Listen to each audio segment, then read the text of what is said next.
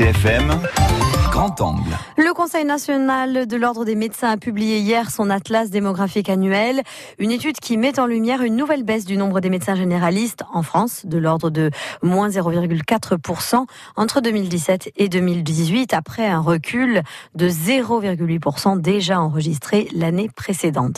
C'est le monde rural qui est le plus impacté par cette situation, à l'image de notre région en Corse. Les organisations des professionnels de santé ainsi que celles des patients de l'île ne cachent pas, euh, Roland Frias, leurs préoccupations.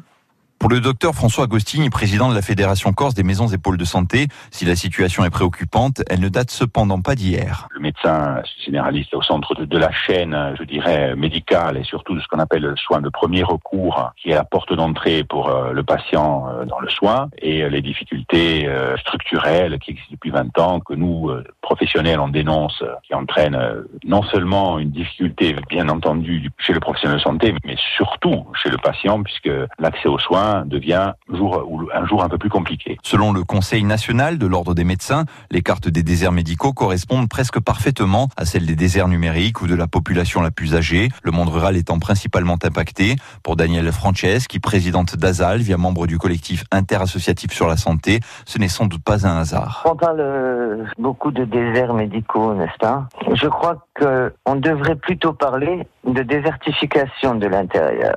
Ce serait à mon avis plus juste, parce que depuis 50 ans on parle de revitalisation en Corse, mais qu'est-ce qu'on a fait pour cela? Alors pourquoi ce petit nombre d'installations? Bah, Déjà, on a un territoire particulier, une population âgée, souvent polyatteinte, dispersée sur un territoire, isolée, quelque part, pour la médecine libérale, c'est pas rentable. Hein. On n'est pas un pays euh, où la médecine est rentable. De 2010 à 2017, la Corse enregistrait déjà la plus forte diminution de France en matière de densité médicale, avec sur cette période un recul de son effectif de 9,9%, un effectif aujourd'hui formé de 1334 médecins actifs. Avec les généralistes, d'autres spécialités sont en difficulté, selon le docteur Jean Canarelli, président de l'Ordre des médecins de Corse du Sud. Aujourd'hui, on a un déficit en, en rhumatologie, on a un déficit en pneumologie, on a des difficultés en dermatologie, parce qu'il y a des médecins qui vont partir à la retraite et pour l'instant on n'a pas de remplaçant. Donc on a quelques spécialités qui sont réellement en difficulté. Après, notre particularité, c'est qu'on joue aussi sur des petits nombres. Peu de médecins dans ces spécialités, il suffit qu'il y en ait un ou deux qui arrivent et ça vous change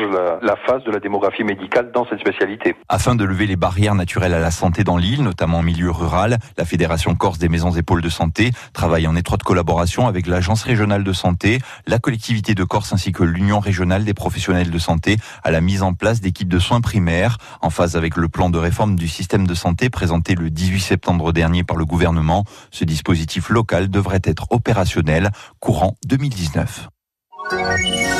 France Bleu, France Bleu RCFM.